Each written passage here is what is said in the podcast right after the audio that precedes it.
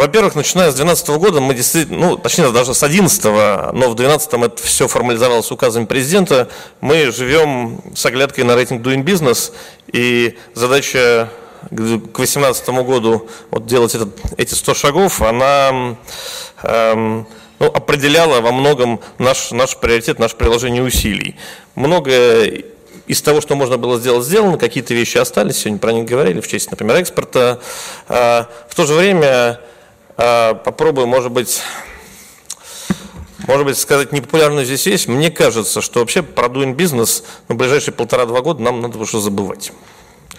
Уже вот мы прожили эти, там, проживаем эти пять лет, а, крайне эффективной работы, направленной на достижение конкретных проектов. Мы научились работать по, по, данным, по данным приоритетам. Более того, ну, наверное, конечно, правоприменительная практика должна сохраняться в фокусе внимания еще долго. На самом деле это вообще постоянный процесс любых изменений, потому что очень легко расслабиться и забыть а, о том, что достигнуто.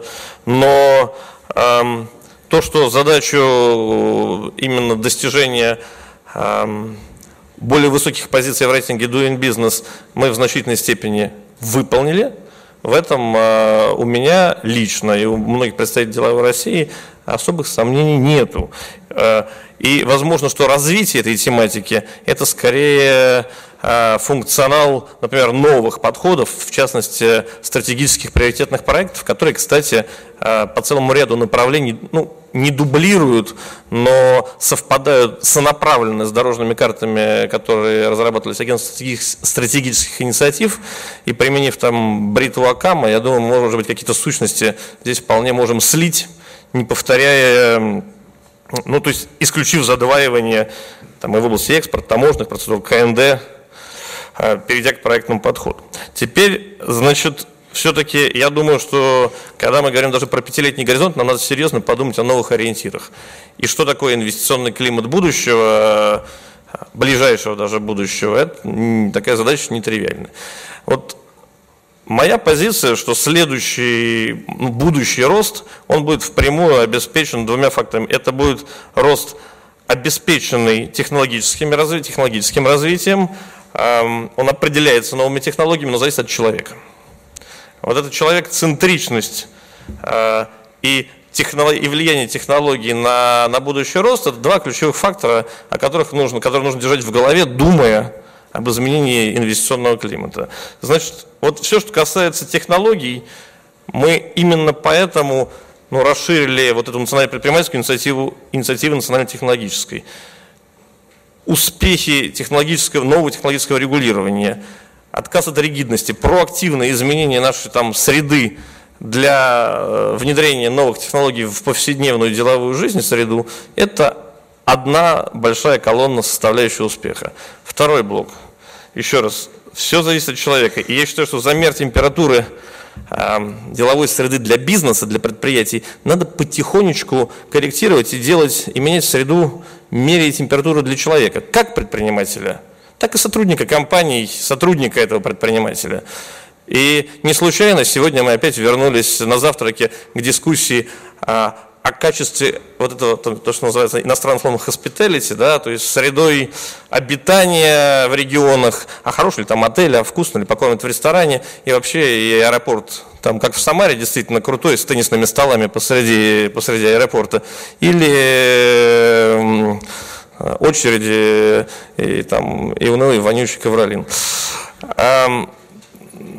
Так вот, друзья, качество успеха регионального инвестклимата для меня лично зависит от качества образования в регионе, от качества здравоохранения в регионе, от качества жизни в регионе.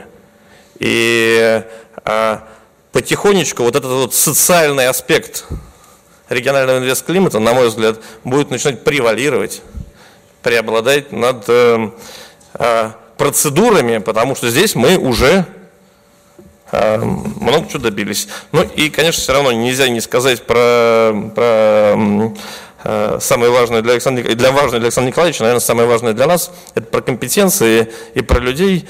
Все-таки образование и подготовка кадров сохраняет, сохраняет, не знаю, ключевое значение успеха любого предприятия вообще нашей экономики.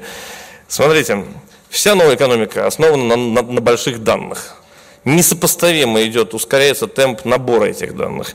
Поэтому самой большой сложностью и самым большим дефицитом сейчас является а, являются люди с аналитическими способностями, со способностями эти данные обрабатывать, со способностями делать выводы из этого большого набора, набора информации, которая можно там просто, что называется, подшить в папке и положить в стол, или на основании которых можно строить свои будущие, свою будущую конкурентоспособность.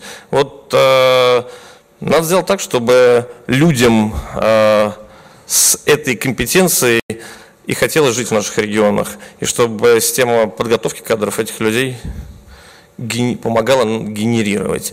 А, ну, последним таким комментарием могу сказать несколько, два личных наблюдения.